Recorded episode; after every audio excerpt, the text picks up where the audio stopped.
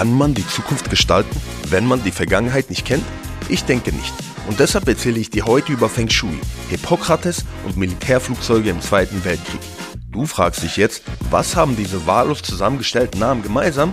Tja, alles, was ich gerade erwähnt habe, hat in irgendeiner Weise Parallelen zum Thema User Experience oder Human-Centered Design, auf Deutsch menschenzentrierte Gestaltung. Also bleib dran und lass uns starten mit einer faszinierenden Reise durch die Geschichte von UX-Design.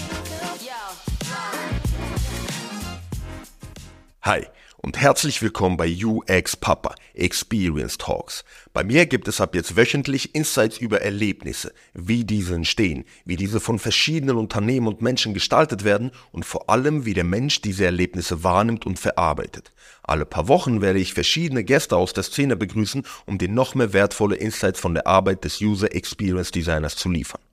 Starten möchte ich die erste Folge allerdings mit einem weiten Blick in die Vergangenheit, denn um das Heute und das Morgen zu gestalten, müssen wir das Gestern erstmal kennenlernen.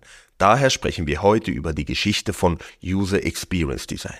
Der Begriff UX Design ist heutzutage überall, oder? Jeden Tag tauchen unzählige neue UX/UI Designerinnen auf, dank einer Flut von Online-Kursen, Bootcamps und dergleichen. Und ich möchte das alles nicht schlecht reden, da gibt es sehr, sehr viele sehr gute Kurse. Allerdings bekommt man manchmal den Eindruck, dass UX-Design sich hauptsächlich darum dreht, eine schicke Website in Figma zu designen. Aber hey, da steckt noch viel mehr dahinter. Viele der erfahrenen UX-Designer und Designerinnen arbeiten nicht mal mit Figma oder anderen Design-Tools, um ihr Ding zu machen. Also, ob du nun frisch aus einem Online-Kurs kommst, ob du seit 15 Jahren als Psychologe in dem Bereich schon arbeitest oder ob du Entwickler bist, der einfach gespannt ist auf das Thema, du bist genau richtig hier. Ich nehme dich mit auf eine spannende Reise zu den Basics des Human-Centered Designs. Zusammen werden wir entdecken, was User Experience wirklich bedeutet, wie unglaublich spannend diese Disziplin ist und wie sie mit so vielen Aspekten unseres täglichen Lebens verbunden ist. Also, los geht's. Unsere erste Station befindet sich im chinesischen Kaiserreich vor mehr als 3000 Jahren. Konkret geht es um Feng Shui, die daoistische Harmonielehre aus China. Feng Shui ist eine uralte chinesische Praxis, die auf tausende von Jahren zurückgeht und sich mit der harmonischen Anordnung von Objekten und der Lenkung von Energieflüssen befasst, um das Wohlbefinden und das Gleichgewicht im Leben zu fördern. Das Lenken von Energieflüssen mag jetzt für dich leicht esoterisch klingen, aber darum geht es hier nicht. Denn ähnlich wie bei UX, wo es darum geht, die Benutzerfreundlichkeit und Zufriedenheit in der Interaktion mit Produkten und Services zu verbessern, legte Feng Shui schon damals großen Wert auf die Gestaltung der Umgebung, um das Leben eines Menschen positiv zu beeinflussen, also human-centered vor 3000 Jahren. Diese beiden Ideen, also Feng Shui und User-Centered Design, teilen das gemeinsame Ziel, die Lebensqualität zu steigern, sei es in einem Raum oder bei der Nutzung eines Produkts. Schauen wir uns jetzt ein Beispiel an. Stell dir vor, du betrittst ein Café, das sorgfältig nach den Prinzipien des Feng Shui gestaltet wurde. Die ersten Dinge, die dir auffallen werden, sind die angenehme Ruhe und die beruhigende Atmosphäre. Die Möbel sind so platziert, dass sie den natürlichen Lichteinfall maximieren und gleichzeitig einen angenehmen Fluss zwischen den Tischen ermöglichen. Die Farbwahl im Interior ist durchdacht, sanfte Erdtöne und warme Holzakzente schaffen eine gemütliche und entspannte Umgebung. Die Beleuchtung ist subtil und unaufdringlich mit sanften, warmen Lichtquellen an den richtigen Stellen installiert.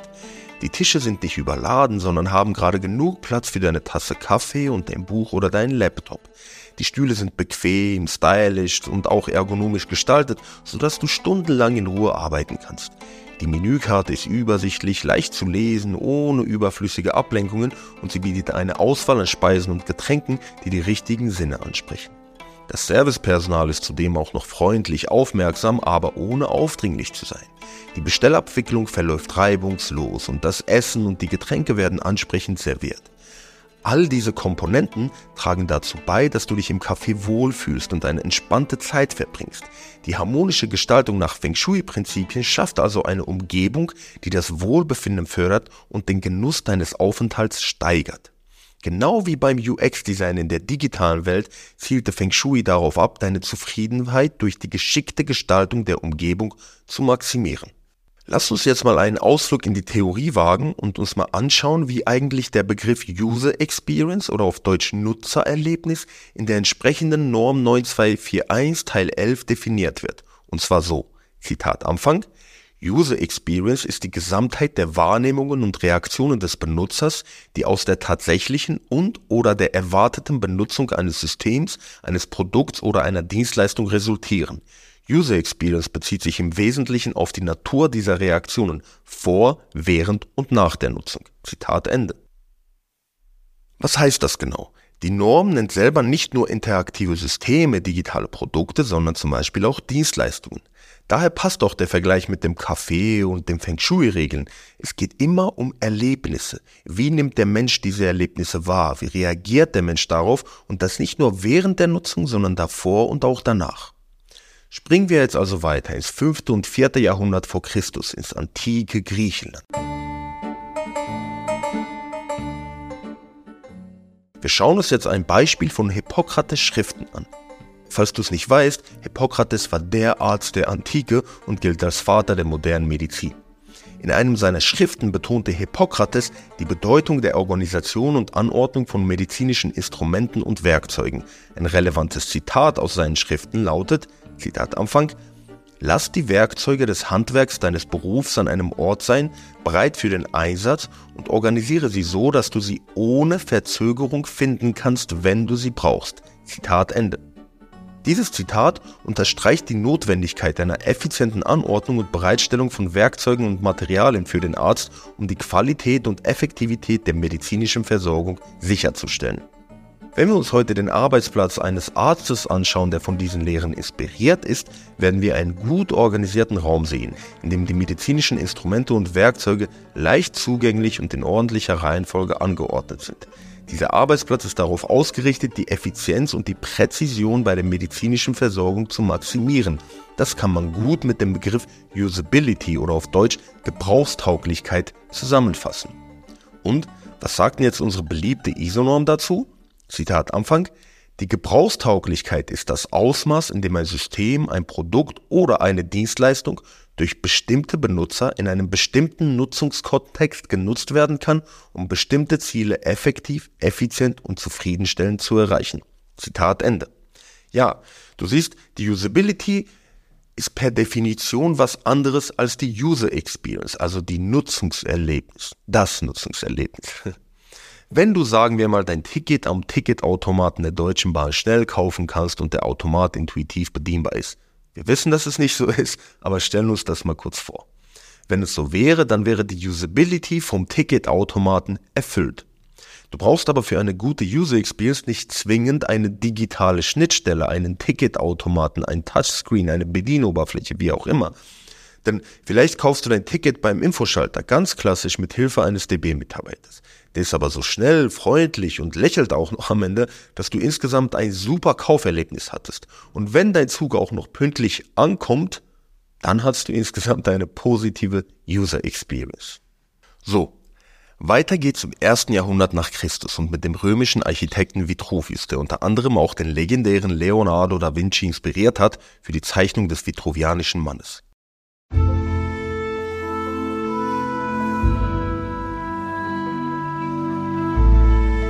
Vitruvius hatte drei Grundprinzipien niedergeschrieben, die zwar auf Architektur bezogen sind, aber sehr starke Parallelen haben zum Thema User Experience.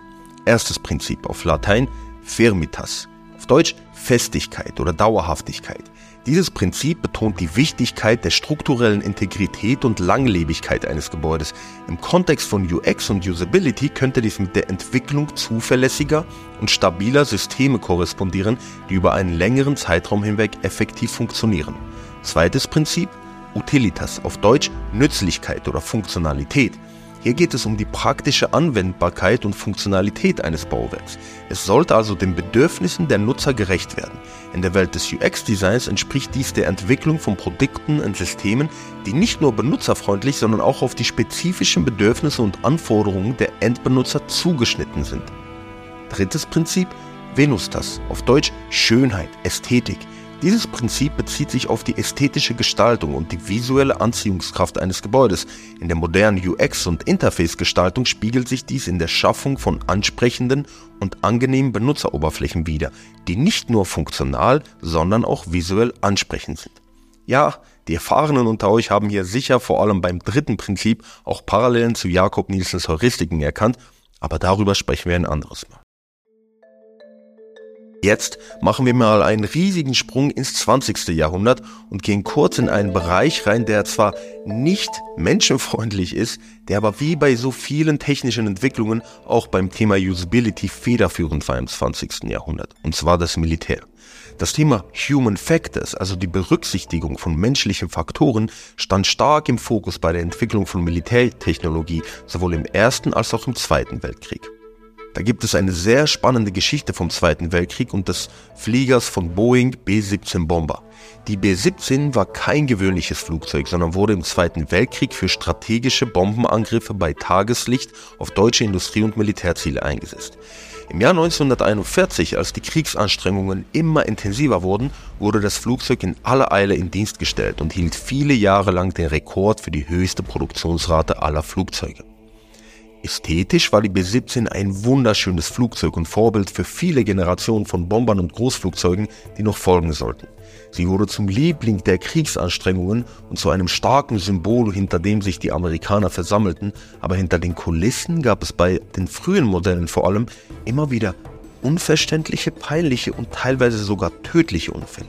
Da die Army Air Forces aber nicht in der Lage waren, die Ursachen der Unfälle zu ermitteln und unter enormen Druck standen, beauftragten sie einen jungen Psychologen, Alfonso Ceperes, mit der Untersuchung dieser Flut von sogenannten Pilotenfehlern. Dieser hatte 1943 gerade sein Psychologiestudium an der Yale University abgeschlossen und interessierte sich besonders für die Wechselwirkung zwischen Mensch und Maschine. Dies war somit eine große Herausforderung für den Neuling. Er sollte damals mit dem brillanten Psychologen Paul Fitz zusammenarbeiten. Dieser war bereits damals ein Star und leitete das Programm für Luftfahrtpsychologie der Army Air Force auf dem Wright-Patterson Airfield. Derselbe Paul Fitz sollte Jahre später das berühmte Fittsche Gesetz oder Fitz Law entwickeln, das zu einem der erfolgreichsten Modelle der menschlichen Interaktion und zu einem Grundprinzip wurde, das jeder angehende Produktdesigner heutzutage lernt. Japanis begann Piloten zu befragen, die mit der B-17 abgestürzt waren, und es zeichnete sich ein Muster ab, das seine Aufmerksamkeit auf die Cockpit-Steuerung lenkte.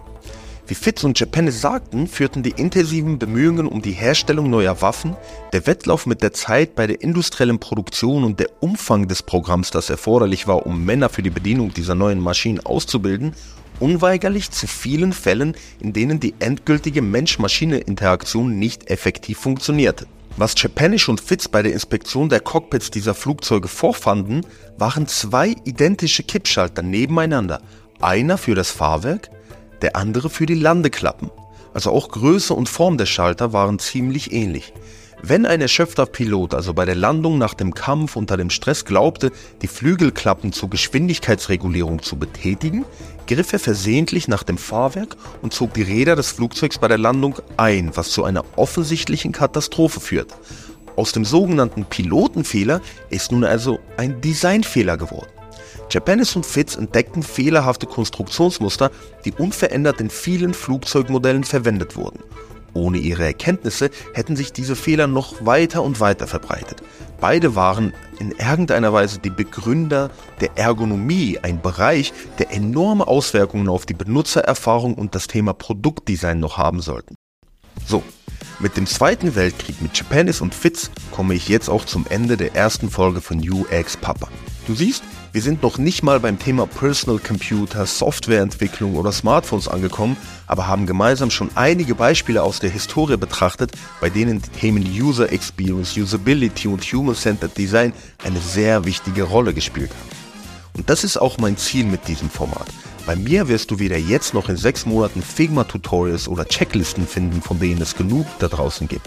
Ich möchte gemeinsam mit dir über den Tellerrand schauen und das Thema User Experience tief beleuchten, denn wie bei jedem Thema, nur wenn wir die wahren Bedürfnisse und Empfindlichkeiten des Menschen berücksichtigen, können wir eine menschenwürdige und nachhaltige Zukunft schaffen.